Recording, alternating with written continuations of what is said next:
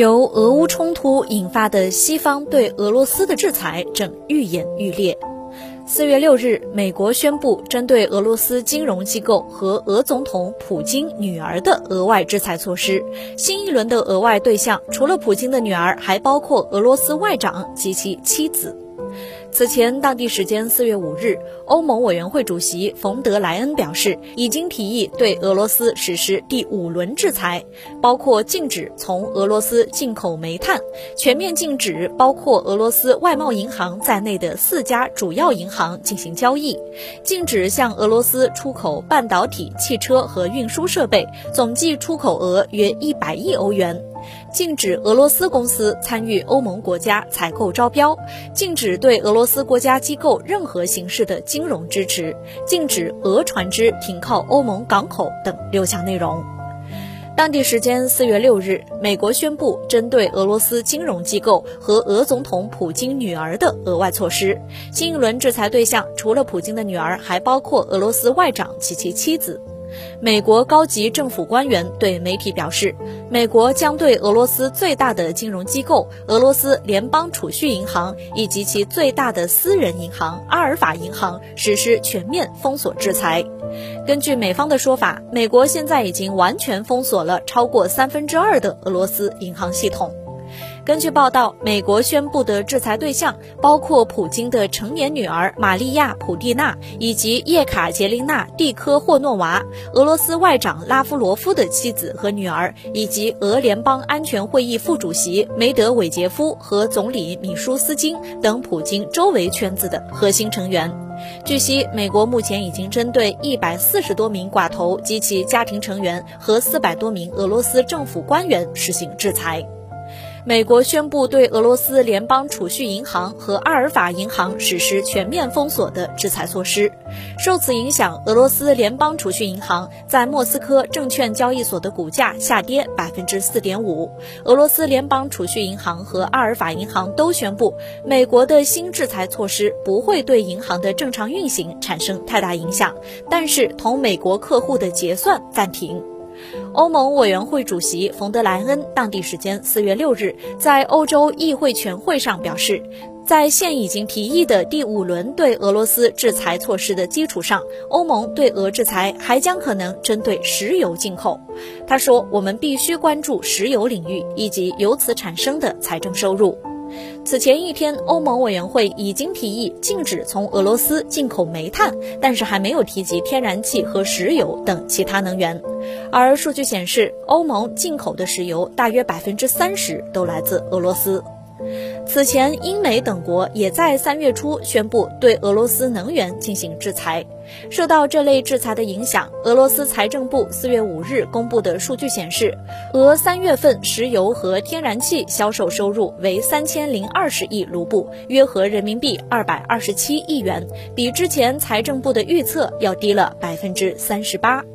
德国财政部长林德纳在接受采访时表示，虽然德国希望能够尽快摆脱对俄罗斯天然气的依赖，但这将对该国社会和经济的稳定造成威胁。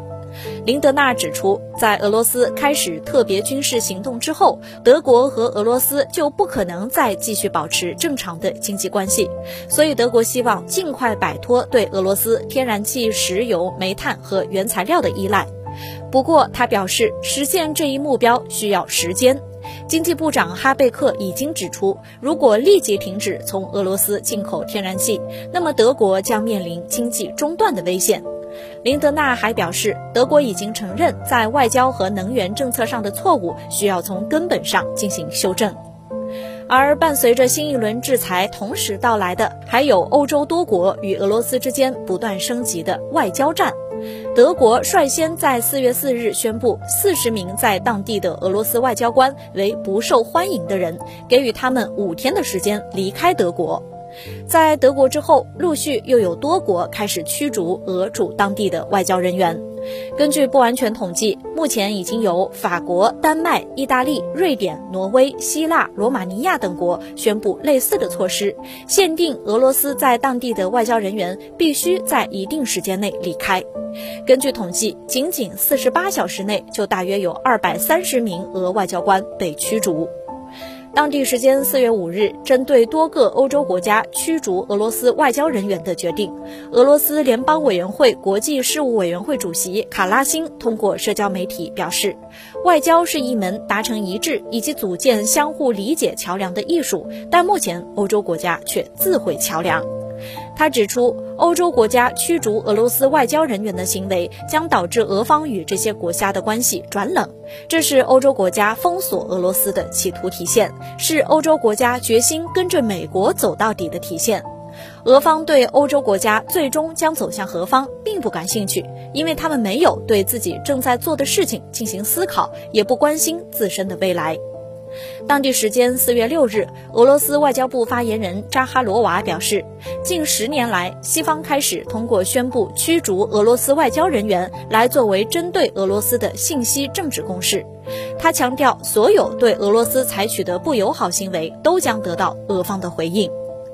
此外，据央视新闻，北约秘书长斯托尔滕贝格四月六日在布鲁塞尔表示，北约国家正在向乌克兰提供更多、更为先进的重型武器装备。他说，当天在布鲁塞尔举行的北约外长会的主要任务将是协调各方进一步向乌克兰提供支持。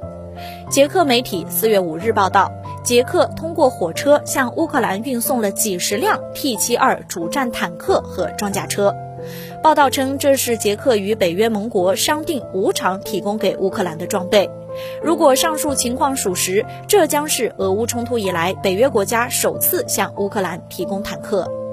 捷克国防部就此事表示，俄乌冲突爆发之后，捷克一直在向乌克兰提供军事援助，其总价值到现在为止已经接近十亿克朗，但无法透露军事援助的具体类型。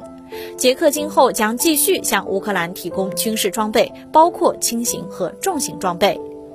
四月六日，外交部发言人赵立坚在主持例行记者会时表示，俄乌冲突爆发以来，美国不断升级对俄罗斯单边制裁，并威胁全世界选边站队。赵立坚指出。俄罗斯联邦安全会议副秘书长波波夫日前表示，美国一面迫使欧洲国家制裁俄罗斯，一面自己继续进口俄罗斯石油。上周进口量环比增加百分之四十三，也就是每天十万桶，并且还允许美国企业进口俄罗斯矿物废料。对欧洲而言，战争和制裁带来的是难民潮、资金外流和能源短缺；而对美国而言，战争和制裁却让美国在乱中牟利，赚得盆满钵满。赵立坚强调，历史和现实都已经证明，制裁换不来和平与安全，只会带来双输或者多输，让本已困难的世界经济雪上加霜，并冲击现有世界经济体系。美国如果真心希望推动乌克兰局势缓和，就应该停止胁迫言行，真正的劝和促谈。